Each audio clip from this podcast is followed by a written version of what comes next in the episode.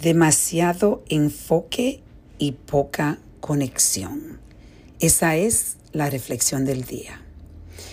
Hoy mi reflexión fue inspirada por una persona que está en mi equipo del movimiento, yo digo no más, una persona que ha estado dedicada por ya casi dos años a trabajar conmigo en diferentes proyectos, no solo lo del movimiento, pero empezamos con el libro.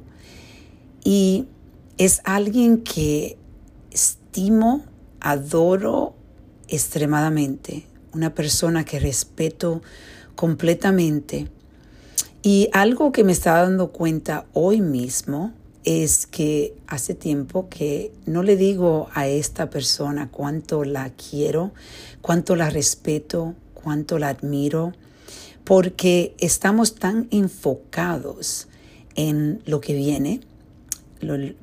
vienen muchas cosas maravillosas con el movimiento, que es algo muy serio para todos nosotros que estamos trabajando en el movimiento. Y decidí hoy eh, parar porque estaba pensando cómo me, me sentía un poco desconectada con esta persona porque en realidad todo lo que estamos haciendo es hablando del movimiento, cuando yo he podido compartir y tengo una relación diferente, no solo es una relación de trabajo, pero es una relación de amistad, de una amistad bien profunda.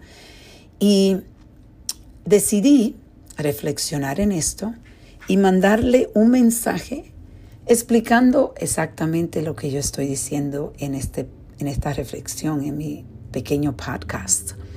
Que cuántas veces nosotros nos enfocamos tanto, eh, estamos tan eh, busy eh, trabajando o alimentando a la familia o preparando eh, preparándonos para los hijos, para la escuela, estamos tan enfocados y envueltos en, en la rutina diaria que nos olvidamos de conectar.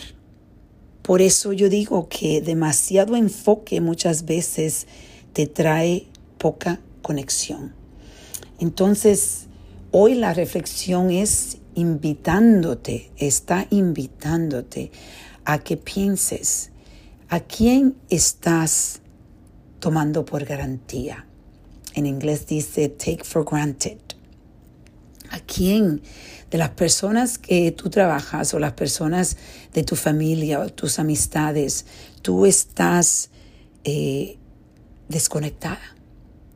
Porque estás tan enfocada en las otras cosas que quizás te está olvidando de lo más lindo de, de nuestras vidas, que es esa conexión humana, ese amor, esa, esas reflexiones donde podemos compartir lo que sentimos por esas, esas, esas personas que amamos.